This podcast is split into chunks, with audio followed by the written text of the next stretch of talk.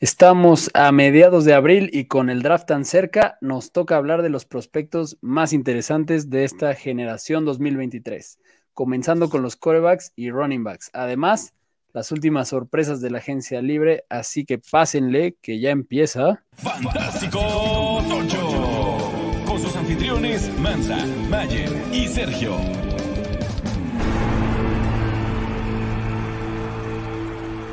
Bienvenidos a un episodio más de Fantástico Tocho. Yo soy Mansa, aquí me acompaña Serge. ¿Cómo está Serge? Bien, Mansa, todo, todo bien, ya listos para empezar con, con los rookies. Con los rookies. Hoy vamos a hablar de prospectos. Empezamos a hablar hoy de corebacks, running backs. Ya estaremos hablando la próxima semana de wide receivers y tight ends después de esta semana de descanso en su podcast favorito de Fantasy Football en el idioma de Armando Manzanero. Tenemos pues muchos que comentar. Vamos a echarnos ahí. Vamos a, agarrar el orden de Fantasy Pros porque es como el, el, pues el más de fantasy, digamos, porque obviamente hay órdenes de muchos lados distintos, basados más en la vida real, pero aquí lo que nos truje es la fantasía. Entonces, eh, pues primero que nada vamos a hablar un poco de, de qué ha estado sucediendo en estas dos semanas.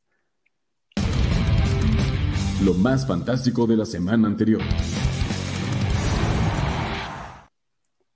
A ver, pues desde donde nos quedamos, tenemos que, pues ya, ya después de que firmó Baker con, con los Bucks, eh, pues ya salieron rumores de que los Ravens le ofrecieron un contrato en agencia libre.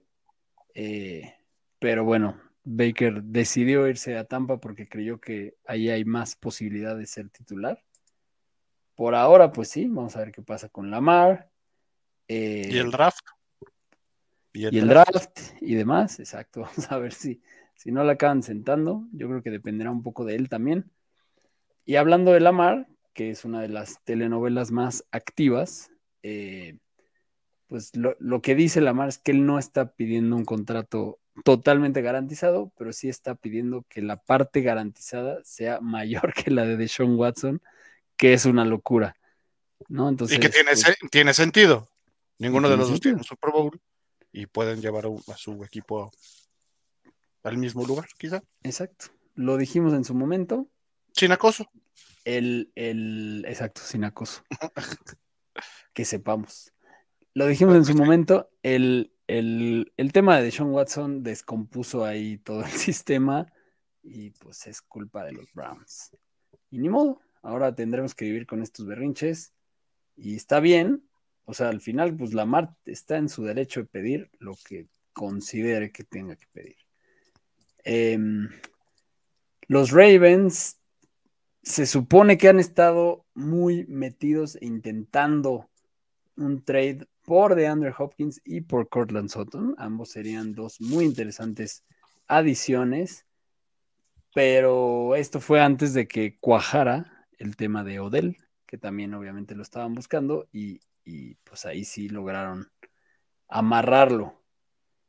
Eh, saltándonos un poco de una vez a hablar de eso, porque pues yo creo que fue la noticia más importante, ¿no? De la, de la semana. Logró un acuerdo de un año, 15 millones, que pueden llegar a ser 18 millones.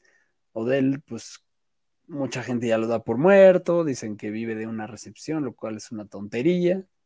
Eh, yo creo que Odell todavía puede dar de qué hablar, ¿no? Si ya está bien recuperado, sí. puede tener buena temporada. Y la polémica ayuda ahí a que te lo lleves barato, pero dependiendo de tu liga, ¿no? Que tanto, cuánta fe le, vayas a tener y qué tan abajo lo, tengas. Exacto.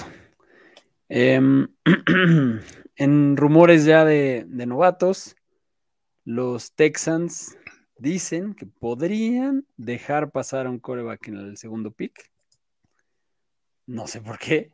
O sea, es de los equipos que definitivamente necesitan un coreback, entonces no sé qué están diciendo. O sea, más que dejarían, bueno, sí, dejarían pasar al uno porque les gustan dos corebacks, estarían dispuestos a hacer un trade down.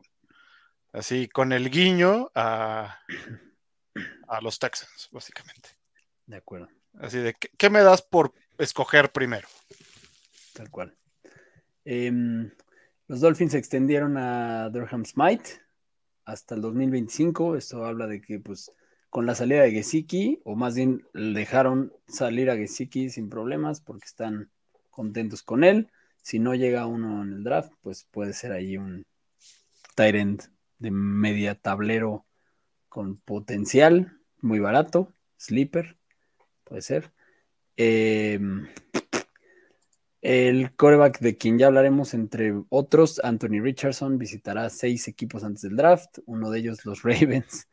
Entonces, pues ahí los Ravens todavía no están tan convencidos de que vayan a continuar con Lamar, probablemente, o al menos no por mucho tiempo.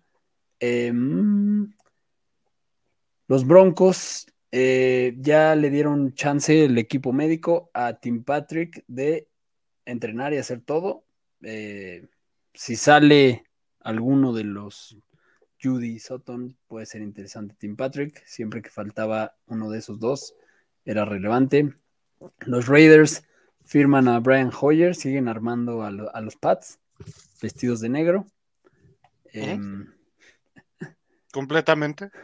Por, por, otro lado, hay un reporte por ahí de que los Pats podrían estar dispuestos a dejar ir a Mac Jones. Yo creo que yo no confiaría tanto en esa fuente, pero bueno, fue uno de los rumores de la semana. Pero dicen, ¿no? Que no están tan convencidos. Em, los Raiders también contrataron a el ex receptor de los Pats, Dani Amendola, como asistente de, de coach de regresos. Em, pues bueno, más, más sangre patriota por ahí. Eh, John Elway ya no es parte de la organización de los Broncos, ya se va el icono Uh, de la se, directiva. se le, se le acabó el contrato, más bien, no, no lo renovaron. Exacto. Tyreek Hill dice que se planea retirar en cuanto termine su contrato con los Dolphins. Esperemos que con un anillo. ¿De boda? Eh, de, ¿De qué? ¿De un Green Pop? ¿Puede ser? Eh, bueno, tiene contrato este y otro año. Podría ser que lo extiendan, ¿no? O sea, no, eso no, eso no está Sí, sí, sí, sí. todavía hablado. Más, lo comentó. Lo comentó. Los Chiefs eh, se llevaron a Richie James, el wide receiver, eh, pues otro target de nombre mediano para Mahomes. Interesante. Ya hablamos de lo de Odell.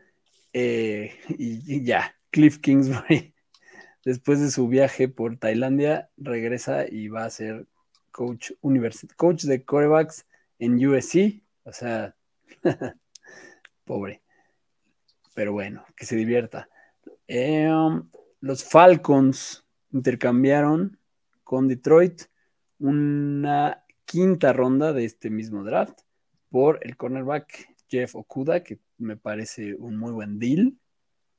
Eh, y el berrinche de la semana es que los running backs franchise tagueados se niegan a firmar. Solo Tony Pollard dijo, órale va, firmemos.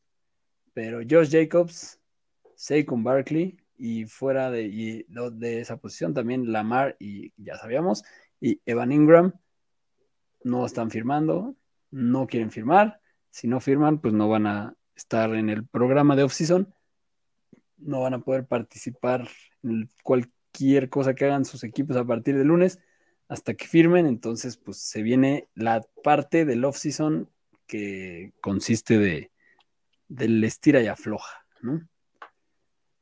Y los Pats firmaron a Trace McSorley, que era el tercer quarterback de los Cardinals. Todos tenemos reciente su nombre porque pues, los Cardinals estuvieron tan lesionados el año pasado que conocimos al, su depth chart completo en todas las posiciones. Entonces, pues Trace McSorley ahora es parte de los Pats. Y creo que no hay mucho más que comentar de noticias al momento. Así que pues vámonos, vámonos a hablar de, de prospectos, que es lo que más nos atañe en este momento. A lo que nos truje. Antes de empezar, yo quisiera dar un disclaimer. Más que un disclaimer, es como un sentimiento que tengo de este año, como que me da la impresión de lo que escucho en otros lados, de lo que leo en muchos sitios que hablan de fantasy, como que siento que la gente en estas últimas semanas está queriendo como hacer menos a estos prospectos y mi teoría es que están como ciscados porque venimos de dos años de, muchas expectativas y el pasado justo fue un año bajo en general, en todo, pero sobre todo en, en los corebacks y running backs novatos. Entonces están como queriendo bajar el hype de los top prospectos. Aquí trataremos obviamente de ser objetivos, pero como que están queriendo decir, bueno, sí, Villan, pues sí, o sea, es el mejor de esta generación, pero no es tan, tan, tanto como todos. O sea, como que, como que siento que le están queriendo bajar las expectativas, que en parte puede ser que esté bien, pero igual sí creo que es una generación buena, ¿no? Eh, sí, igual que todas las generaciones vas a tener eh, algunos jugadores que destacaron en su época college eh, y que creemos que van a ser que, van a ser un fit rápido a la NFL. Pero pues, nos hemos quedado con muchas historias de, de jugadores que no, que no cuadran. Nakil Harry. Entonces, eh, y, hay otros que no se esperaba tanto de ellos en su primer año como Damian Pierce y resulta una joya en bruto. Eh, pero siempre hay un hype por estos, eh, estos top que están en, la lista de, los drafts. Entonces, todo con medida, pero me parece que el año pasado sí hubo un, hype mucho mayor con los receptores, a diferencia de, de, corebacks y, corredores. De corredores, el hype era también con, con Brice Hall y Kenneth Walker y de ahí en fuera estaba ya muy, muy apagado, también porque no había tantas posiciones en donde pudieran destacar los, los que seguían. Pero, fue justificado, ¿no? O sea, creo que los, o sea, los wide receivers que estaban hypeados. Sí, no, no, no. Estaban hypeados, correcto. Pero el, tema, para mí, el tema de los running backs, eh, no había muchos slots para que llegaran eh, running backs jóvenes de la camada anterior. Este año, con todos los, running backs eh, que generacionalmente están llegando a sus 27, 28 y que ya no van a, ser los número uno, ya hay equipos que están buscando running backs en esta temporada. Para mí el hype va a ser sobre los running backs para, para empezar a, encontrar esos eh, al running back que va a tener, que vamos a tener otros cuatro o cinco años. Eh, creo. Y recordemos que, que pues, o sea, por mucho que, que todos los que hablemos de esto queramos eh, predecir el futuro, ni la misma NFL sabe, ¿no? O sea, ni los mismos equipos. Es muy difícil. depende de demasiados factores y es muy aleatorio muchas cosas. Lo que no es aleatorio es la oportunidad, ¿no? Y las oportunidades llegan siempre eh, aunadas al capital de draft. Y eso es innegable. Eh, no nos sorprenda, por ejemplo, que Isaiah Pacheco, después de anotar touchdown en el Super Bowl, se, se diluya, simplemente por no tener el capital de draft. El mismo Damian Pierce, no nos sorprenda que el momento que llegue otro running back eh, con más capital de draft, si es que llega, le, le, pueda quitar el, el rol el capital de draft es de las cosas que más, o sea, aunque esté el talento ahí y las pruebas de una temporada, eh, pues recordemos, no sé, a, James Robinson, ¿no? Temporada de locura, pero pues era un drafted free agent y adiós, que venga otro, que venga otro que nos haya salido más caro, básicamente, ¿no? O sea, es estar relacionado totalmente a eso eh, y los coaches lo, lo siguen bastante al pie de la letra y eso es algo muy importante cuando tomen decisiones. Eh, yo creo que no está mal, por ejemplo, vender caro a Pacheco en estos momentos, por ejemplo. Em, dicho eso, empecemos a hablar. El orden que está aquí, repetimos, es el orden que tiene el consenso de ranking de Fantasy Pros en este momento. Ya discutiremos qué tan de acuerdo no estemos. Vamos a darle una pasadilla. También creemos que lo que se diga antes del draft, pues depende mucho del draft, ¿no? O sea, no. Esto es lo que, lo que hay en este momento. Y empezando con los corebacks, vamos a hablar de cinco, empezando por CJ Stroud de Ohio State. Eh, lo que tiene CJ Stroud es que es el más preciso. No es que pueda llegar a ser el más preciso, no es que no es que no pueda otro eventualmente ser más preciso, es el más preciso ahora, ¿no? No es algo que tenga que desarrollar y eso es algo muy valioso para los equipos de la NFL porque es probablemente el coreback que más listo está para la NFL eh, o de los que más está. Tiene en su, en su film eh, unos pases milimétricos impresionantes que donde lo pone, tal vez también en parte le ayudan un poco sus, receptores. Tiene el físico para ser eh, más móvil de lo que es, pero no es lo suyo, no es su perfil, es un perfil más convencional, más safe. Probablemente eso lo haga más atractivo para los equipos, probablemente eso lo haga ser el primer pick del draft, porque es un prototipo más, un pocket passer, eh, pero de nueva generación.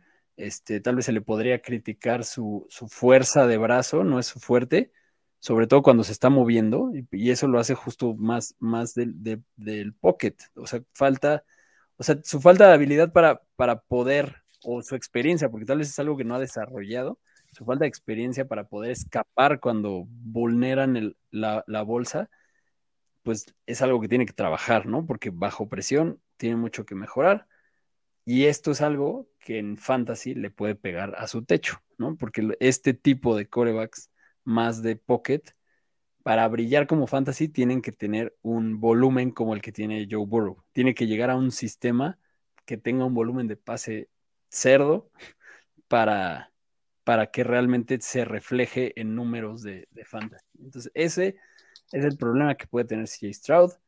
Aún así, yo creo que en los, en los rookie drafts, en la gran mayoría va a ser el primero en irse.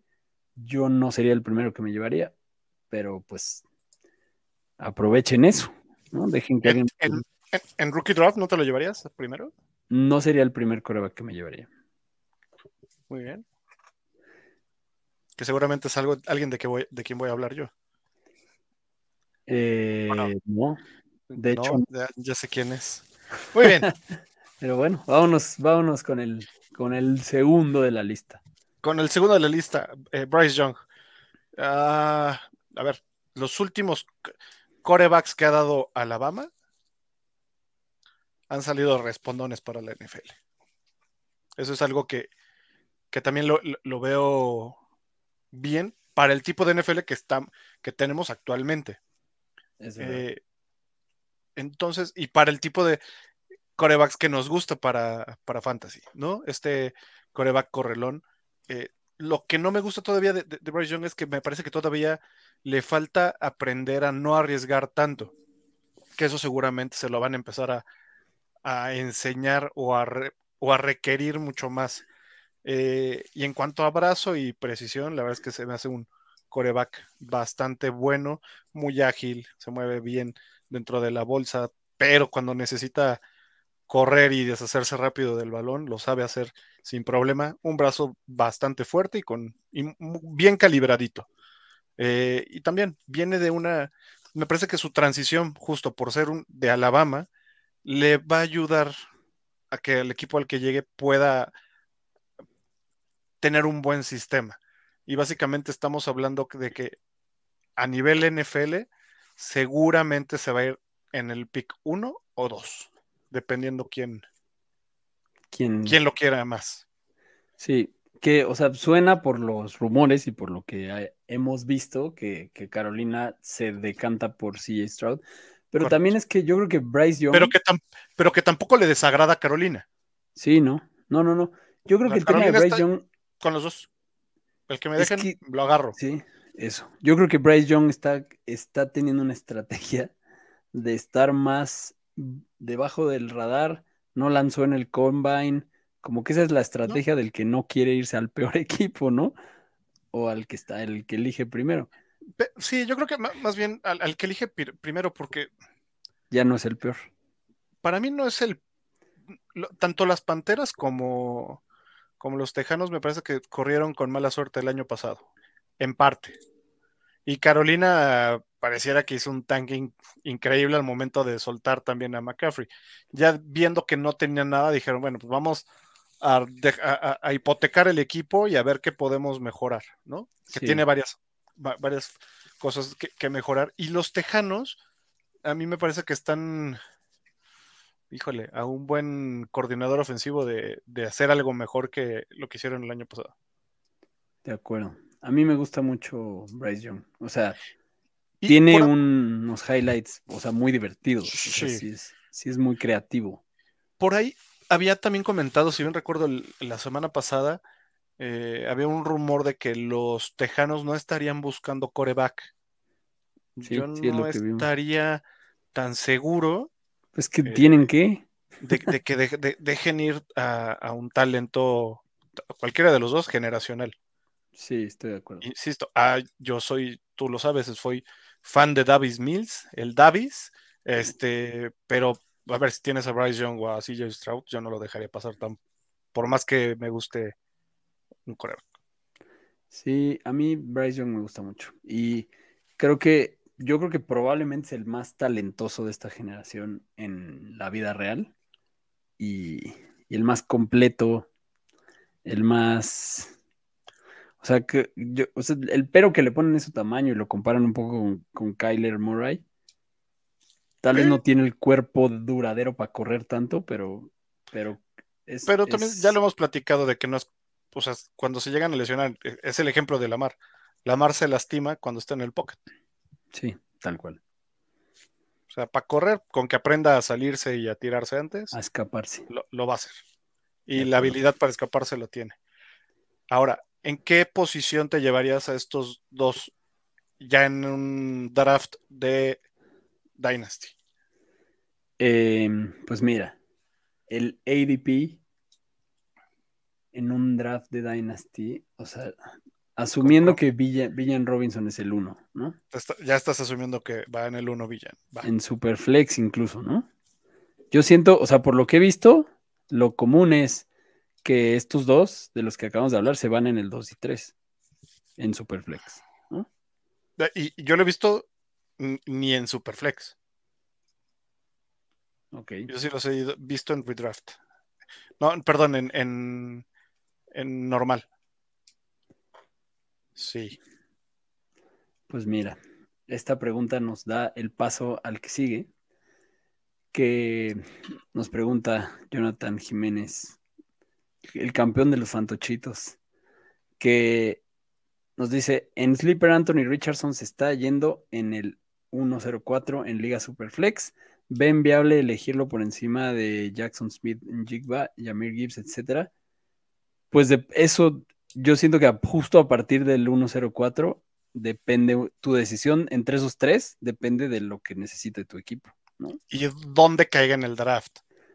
Y dónde caiga en el draft, claro. O sea, ahorita, si, tu draft es ahorita, estás basado en eso, ¿no? Claro que el draft va a mover eso. Y justo de eso quiero hablar con este jugador porque Anthony Richardson es un jugador muy interesante. Tiene eh, su atleticismo es elite. Su tape, o sea, puedes ver highlights de este cuate y, o sea, no te cansas. Además, son muy, son unos highlights, o bueno, son un, tape muy honesto, porque está muy claro lo que hace bien y está muy claro lo que no hace bien. Y para fantasy tiene demasiado potencial si llega al lugar correcto. O sea, él podría ser el, el coreback que más me interesa en fantasy si se va en el top 10 del draft de la NFL. Porque eso le garantizaría la titularidad, ¿no? O sea, si se va en el top 10, Como Trey Lance. Como, bueno, pero esos, ya son los imponderables del. No, Trey Lance no tenía la titularidad garantizada porque lo que se decía de él era que no estaba listo, que quien se lo llevara iba a ser alguien que tuviera para aguantar un año. Pero este cuate es un monstruo, su brazo es una locura, o sea, parece que le hace así, suavecito, y todo el campo él cruza el balón. Y, te empieza a eh, recordar a Cam Newton. Y te empieza a recordar a Cam Newton. Vestido con los mismos colores. En su primer año. En su prime. Es una bala corriendo, además piensa muy rápido. Eh, físicamente es fuera de serie. Rompió 29 tacleadas en 97 acarreos en su última temporada. Para 713 yardas corriendo. Y el pedo que tiene él es que su puntería no es tan buena. Sobre todo sus estadísticas del último cuarto, cuando importa, no, no tiene buena, buena precisión. Y tiene poca experiencia, además le critican que no ha jugado tanto, a pesar de que de lo desarrollado que se ve, solo tiene 455 dropbacks en su carrera de college. Y, por eso se habla de que es como el, prototipo de boom or bust, ¿no? Como de que podría romperla o podría ser un bust, pero eso, eh, o sea, por esa razón creo que es más un, muy buen prospecto para Fantasy que para la NFL. Y probablemente eh, casi seguro, incluso, o sea, porque ya dijimos, en la vida real, casi seguro se van a ir en los dos o tres primeros picks los otros dos. Y este cuate le estamos tirando a que se vaya en algún momento del top 10. Y, y si eso mm. pasa, me puede interesar para Fantasy él, mm, dependiendo de quién lo tome. O sea, va, va a depender mucho o sea, creo que está tan claro lo que hace bien y lo que hace mal, que va a depender totalmente de la confianza que, lo, que con la que lo draftee un equipo. O sea, el coach que diga, yo sí creo que este cuate es, la apuesta que haga un equipo por él y que sea un equipo en el que tenga la oportunidad. O sea, eso lo vamos a tener claro en el draft y ahí vamos a, ver si la respuesta a la pregunta de Jonathan es, es, sí o no. Porque, o sea, un coreback que corre como este cuate, a lo mejor sí la va a cagar mucho en ciertas cosas, pero lo que te puede dar por tierra puede ser una joya. Nada más para cerrar este punto. Para Superflex, tú sí te lo llevas en el 1-4. si necesito coreback, sí. Yo en Superflex. Uh, o sea, a mí me encantaría en Superflex. Si, tuviera el 1-4, eh, creo que yo ya me iría, yo creo, que yo ya me iría por otro jugador. O, un wide receiver, seguramente.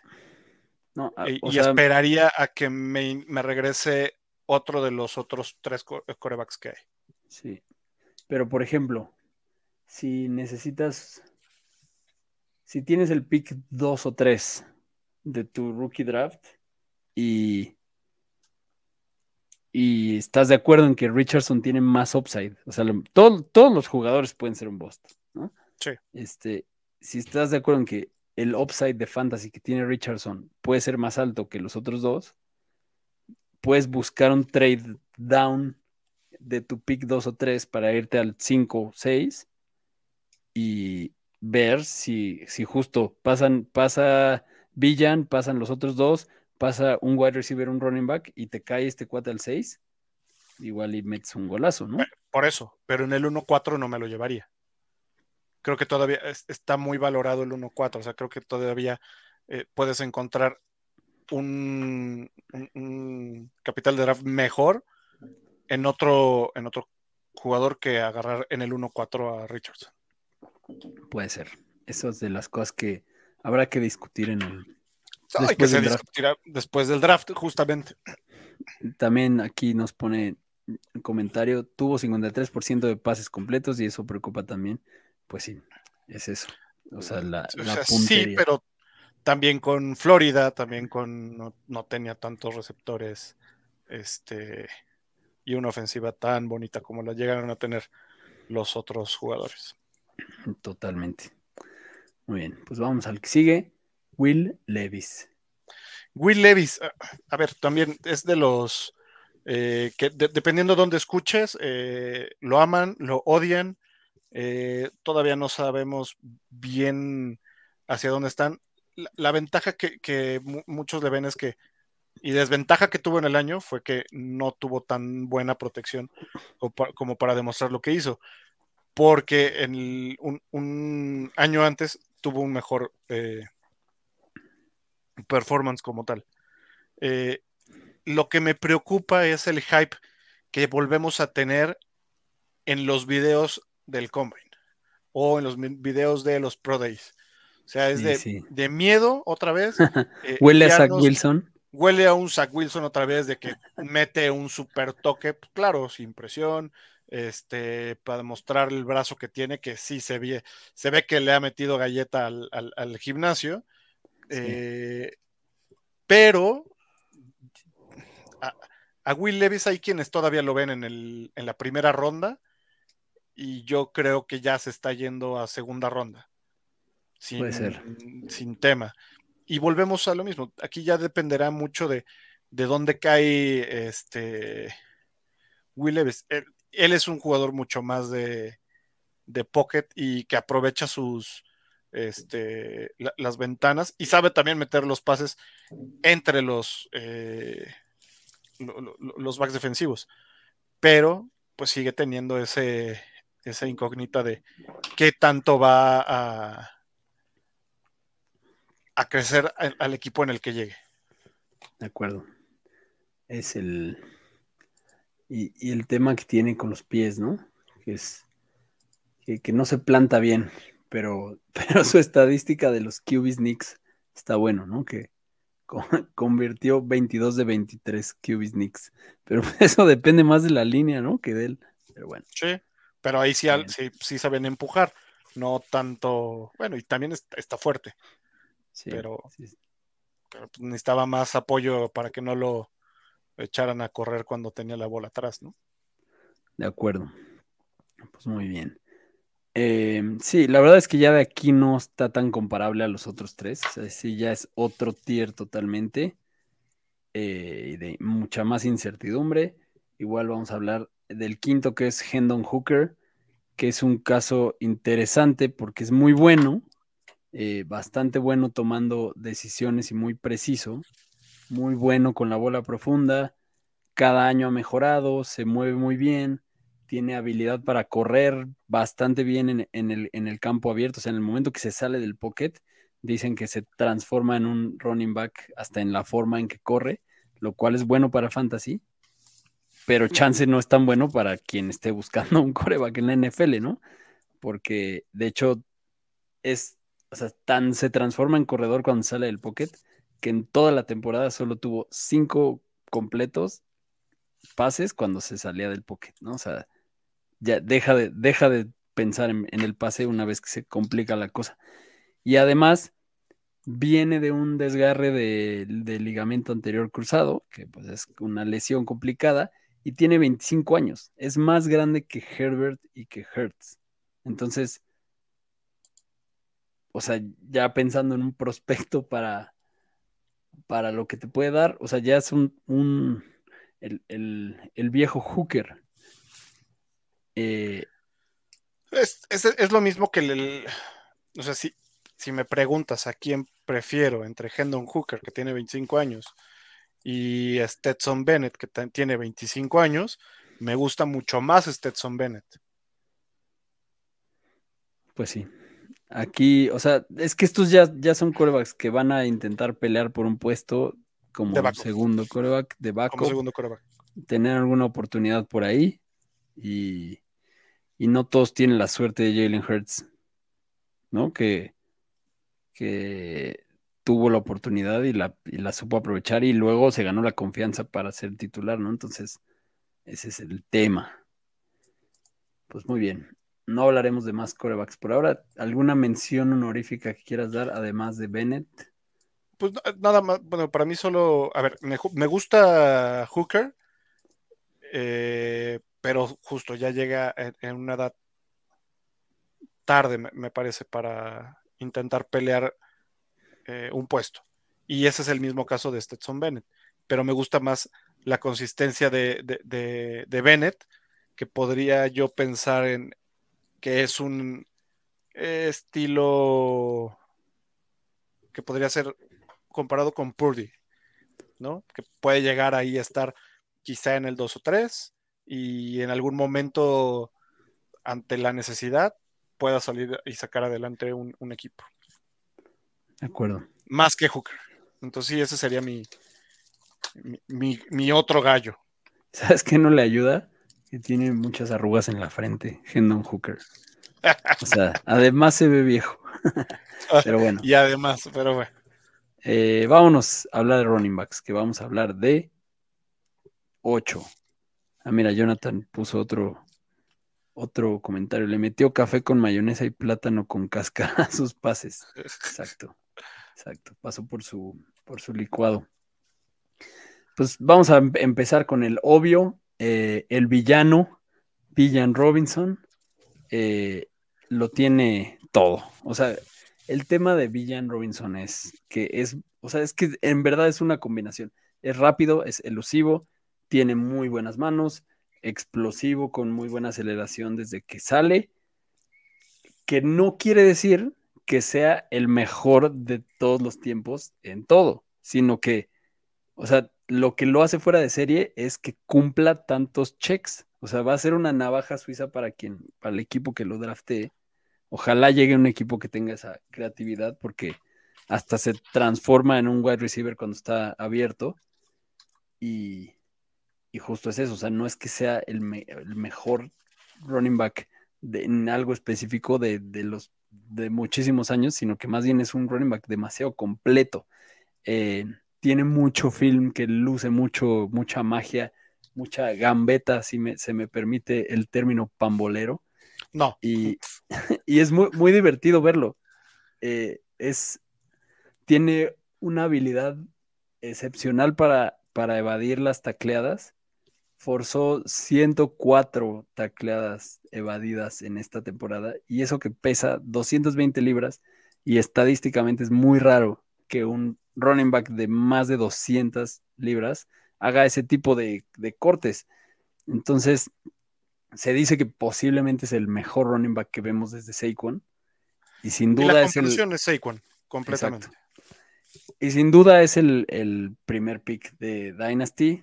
Eso no se lo cuestionen, aunque no busquen running back, se lo tienen que llevar o buscar que les paguen las perlas de la Virgen por él. Eh, ha tenido lesiones que llegan con el sobretrabajo. En tres temporadas ha tenido lesión de espalda, de codo, de hombro, de cuello.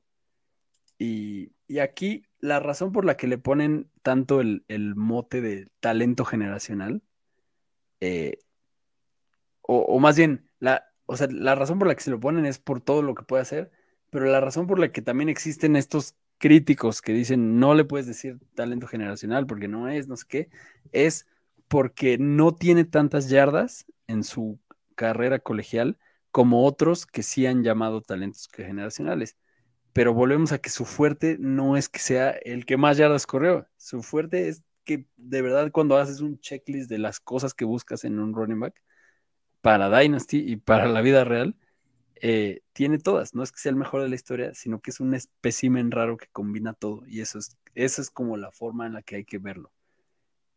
Y, yo sí lo voy a draftear en la única liga en la que tengo el primer pick y a ver qué pasa. La, la ventaja de, nada más para complementar la ventaja de Villan y del siguiente que vamos a hablar es que están jóvenes. Van a llegar con 21 años a, bueno, quizá van, eh, sí, van a quizá cumplir 22 años para su primera temporada, empiezan con 21, o sea, si, si te lo llevas en el 1, es pensando en que es tu running back que te va a echar la mano, al menos 5 o 6 añitos, buen, buen nivel. Y ahora ya solo habría que esperar en donde llegue y que no se lesione, como Seikun. Y que, y que no se lesione, pero ahí sí, o sea, se puede lesionar cualquiera. Lo hemos visto con los últimos picks 1, ¿no? Entonces, pues, ventaja y desventaja. De acuerdo. Pues venga, Jamir Gibbs. Yo, a ver, nada más, yo, yo que sí quería decir, yo creo que yo sí voy a hacer un trade down con Villan. ¿Sí? Y pedir las perlas de la Virgen. ¿Qué pedirías? No lo sé. Todavía estoy en, con, con, muchas opciones. Este, claro. Porque me, me, parece que también hay, hay que escarbar en lo, lo, que, los que vamos a platicar, ¿no? Está, están los dos corebacks y el Superflex. Eh, sí, quizá me iría por un, uno de estos dos corebacks. Eh, o un receptor que también te va a durar más años que el, que el running back en general. Pero bueno, al que, al que sigue, vámonos con el, número dos, eh, Jamir Gibbs. Eh, esto es un, una navajita suiza también, más enfocado a, los pases, tiró únicamente dos pases de 105 el año pasado. ¿Para qué lo usaban? Para el pase. Y es súper elusivo, no es un caballito de batalla, pero ya con la bola es súper peligroso eh, nuestro amigo Yam Yamir Gibbs. Este es lo único que me que me mueve y por lo que creo que yo lo bajaría un poquito es dónde vaya a, caer y que no es un caballo de batalla. Ese es el único pero que yo le pondría a Yamir Gibbs, a menos de que caiga en un equipo en el que sí le vayan a dar una, un, valor bueno a su a running back. ¿Dónde me gustaría a mí en este caso? Yamir Gibbs, yo lo vería como el sustituto de Alvin Cámara. Pensando en el esquema, en, en cómo han utilizado a Cámara, sería algo similar para mí, eh, Yamir Gibbs. Sí, una máquina de PPR, ¿no? Y es. Ajá. Además, el, estás hablando de ahí ya fueron 105 puntos, ¿no? Pensando que fuera eh, fantasy de, de college hubieran sido 105 puntos en nada, regalados. Y el sello, el sello Alabama, además, ¿no? Que ha producido muy buenos running backs. Muy buenos running backs. Entonces, o sea, a ver, sí producido y no, porque en este caso, eh, Jamir Gibbs viene de transferencia de Georgia Tech. Uh -huh. Que Georgia Tech es un equipo que es mucho más eh, de, de, corredores de tres downs. Que me parece que por, quizá por ahí pidió su transferencia para poder mostrarse y se mostró bastante bien en Alabama. Y con todo y que fue transferencia, pues él traía el 33% de, de, los snaps de los corredores, a pesar del comité que tuvo en Alabama. Entonces sí todavía tiene bastante potencial y quizá por el comité que tenían en, Alabama también es que no fue usado así. Sí es más ligero, que también no le permite eh, para el estándar que se llega a tener en NFL de, hacerlo el, caballo de batalla. Segunda ronda, ¿no? Tempranera, yo creo que se va a ir. Segunda, media. En, en, el, en la vida real, digo. ¿Mm? Igual que. Porque Villan, yo, Villan sí se va a ir en la primera. Y en Fantasy me parece que se va en la segunda también. ¿Yamir? Temprana, sí. No creo, no creo que llegue. No sé. Eh, insisto, depende mucho de la liga, pero hay también bastante talento en los receptores. Sí, habla, hablaremos de ellos que la próxima, porque sí, sí hay muchos. Sí, pero quizás primera finales o segunda principios. Muy bien. Pues vámonos al tercero, Zach Charbonnet de UCLA. Eh, tiene la peculiaridad de que estuvo a nada de declarar para el draft del año pasado, lo cual habla de que está, estaba listo y ahora está más listo. Ahora viene con todo para fantasy. Eh, es muy interesante porque es muy grande y muy rápido y muy bueno recibiendo y muy bueno moviéndose. Entonces, eh, también es muy bueno para gambetear y prometo que será la última vez que utilice ese término hoy.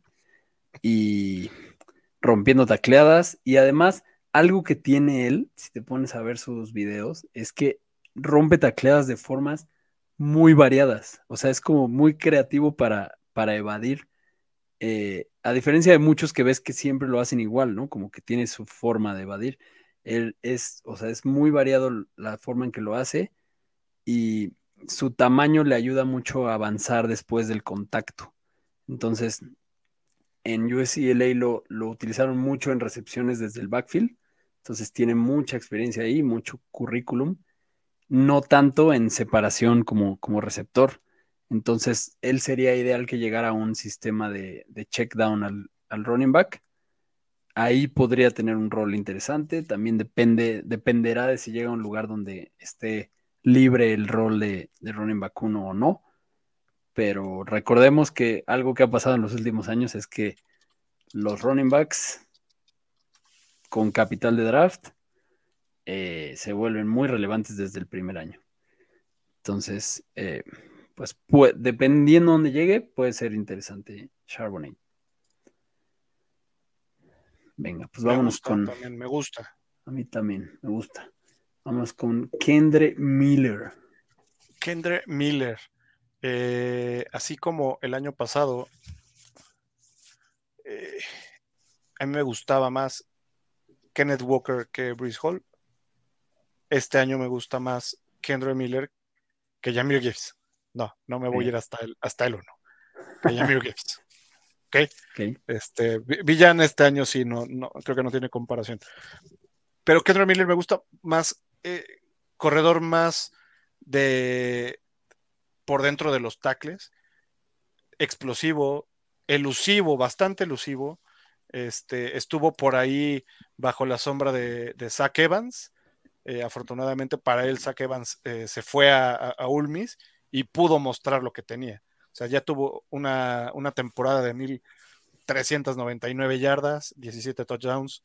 La verdad es que también es una, una balita y son, me parece que estos, de estos jugadores que te puedes encontrar eh, baratones, tanto en el redraft como en, en, en, el, en el, draft de Dynasty. Eh, híjole, la verdad es que sí, me, me gusta un poco más que, que Jamir Gibbs y lo veo más como un caballito de batalla. Sí, sí lo tiene. Tamaño y velocidad. Un buen tamañito también. Sí, sí puede ser. Él es de y explosivo. dependiendo quién lo darte, sí, este completamente. Sí, puede ser. Y él llega a la NFL con 20 años, casi 21. Entonces su primer año va a ser de, 20, de 21 añitos. Y te puede salir baratón, seguramente en Dynasty, este sí, segunda y ya, no, segunda ronda. Muy bien. Perfecto. Pues entonces vámonos al que sigue. Devon Kane de Texas AM. Eh, pues tuvo. Se tardó en tener la oportunidad de brillar. Porque él era. Él era el backup de Isaiah Spiller. Que pues llegó a la NFL a, a volverse el backup de, de Austin Eckler. Eh, Isaiah Spiller.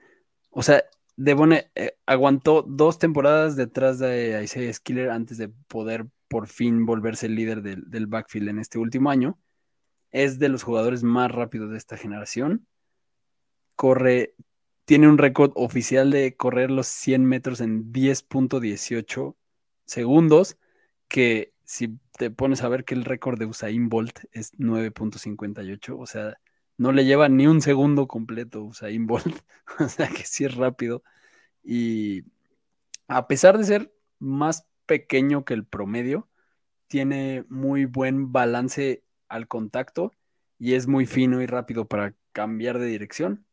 Sin embargo, él sí, por su tamaño, no hay forma de que vaya a ser eh, caballo de batalla, nunca, ni va a lograr muchas yardas después del contacto. Es choca y, ni modo, no, es, se tardan en, tirarlo, pero no avanza mucho más. Entonces, eh, por la misma razón tampoco es, es muy bueno en, en, pass protection. Entonces, este sí suena muy para hacer un backup o un cambio de ritmo, eh, que algo que debas de buscar agresivamente. Este, aunque eso pues ya lo, lo dirá quien lo drafté y eso puede hacer que cambie nuestra opinión. Pero yo, la verdad, a este compa sí lo dejaría pasar a manos de alguien más. No, no, no creo que vaya a llegar a un lugar donde valga la pena tenerlo en tu roster. De acuerdo. Pues vámonos a Zach otro de los. Pues justo el, que, el que antes era eh, Horn Frog. Eh, su último año estuvo con, con Miss Eh, si llegan a ver sus, highlights, la verdad es que es un, a ver, está grandote, es atlético, corre bastante rápido. Eh, tuvo 930 yardas en, su último año y es un jugador bastante explosivo.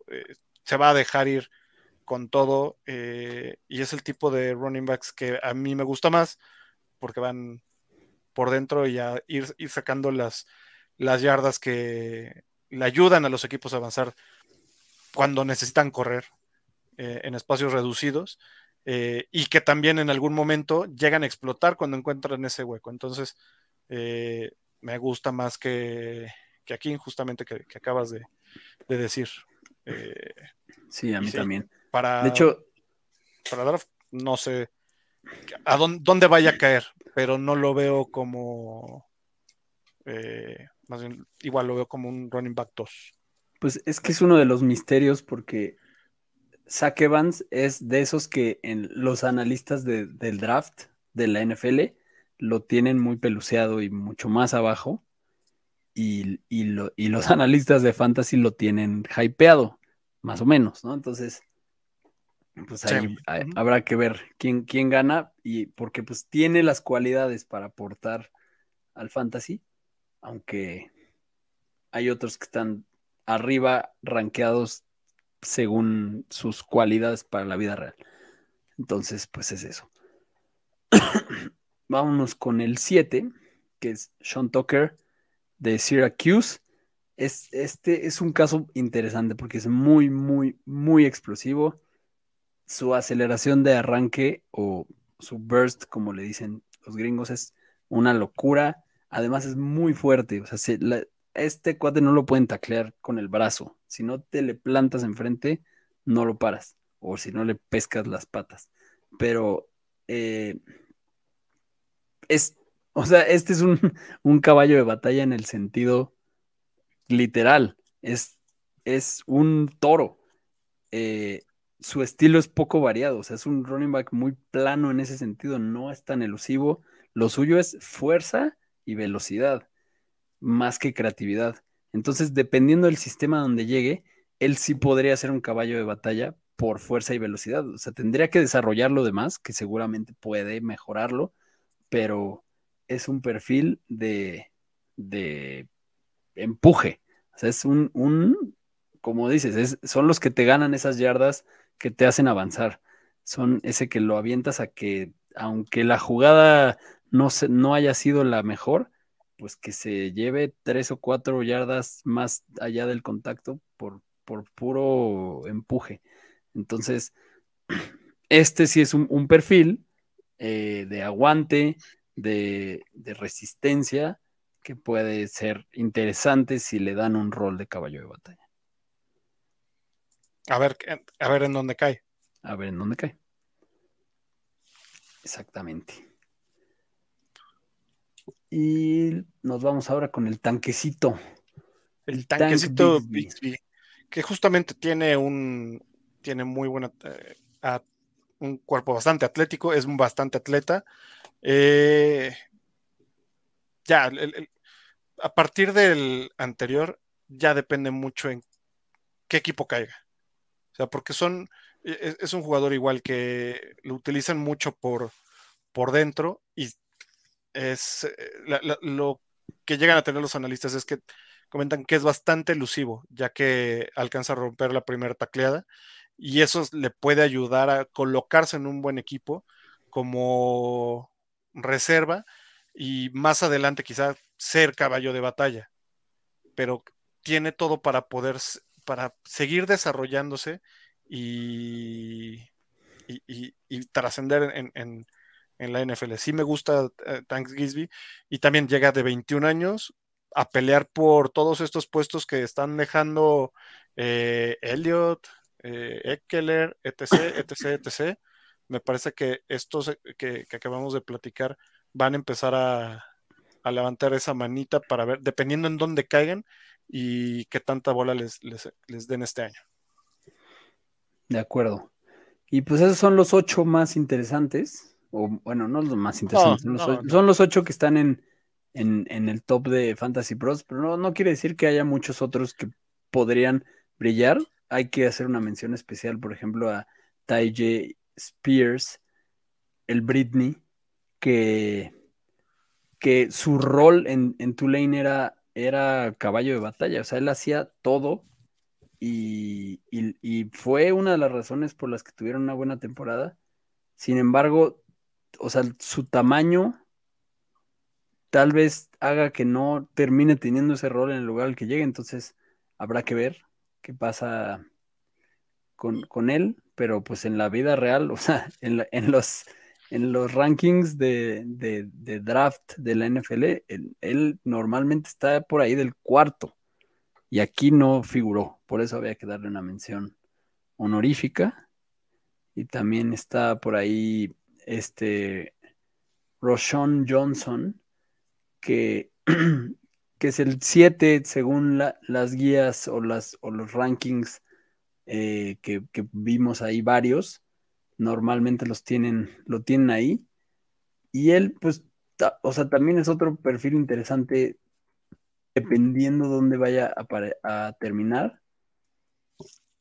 Eh, él viene de, Texas. Eh, también, pues creo que es un caso que, que, hay que tratar como con, pues, ¿qué tanto puedes brillar si compartes un backfield con, con el que están comparando con, con Saquon Barkley, ¿no? O sea, él le tocó compartir el equipo con Villan Robinson y tal vez eso sea lo que lo tenga castigado para algunos, pero también es bueno, o sea, también es un running back que rompe tacleadas, que es bastante eh, versátil, que, que, tiene un estilo que, que, le gusta a los coaches, que no se deja caer, que, que choca y busca por otro lado por dónde escapar, etcétera. Entonces, pues también, o sea, a ver dónde termina. Esto, o sea, no es un caso tan común, uno como este, ¿no? El, del, running back segundón del, del, más esperado por todos, ¿no? Entonces, pues vamos a ver, a lo mejor ese puede, eso puede ser una oportunidad para un equipo que lo tome y se lleve al que, al que todos pelucearon, pero bueno, Vamos a ver qué pasa con eso. Ah, ya, y hay varios que se van a encontrar en sus Dynasty eh, que pueden tener ahí seguramente en un, en un Taxi Squad. Eh, vale la pena que le echen un ojo a los que están peluceadas todavía, por ejemplo, con, con eh, Bixby, y por ahí también vale la pena echarle un ojo al, al todo lo que hay de los equipos que normalmente tienen buenos corredores, no sé, Oklahoma con Eric Gray, eh, no sé, también por ahí estaba Chase Brown de Illinois, que son los reemplazos de, en este caso es de Bruce Hall, entonces échenle un ojito también a esos para que los tengan en su, eh, para una tercera ronda en su draft de rookies. Sí, de acuerdo. Y ya hoy publicamos también ahí en la página de fantasticotocho.com nuestros rankings de rookies para que puedan ver todos. Eh, últimos comentarios que están por aquí. Jonathan dice, Jamir Gibbs no pasa del 1.06 en fantasy. Yo estoy de acuerdo. Yo creo que va a ser muy raro el, draft en el que pase eso, dependiendo también de cómo se muevan las cosas con el draft, pero creo que así será. También dice que Ty Spears mejor que Zach Charbonnet, pues también dependerá de dónde llegue, pero...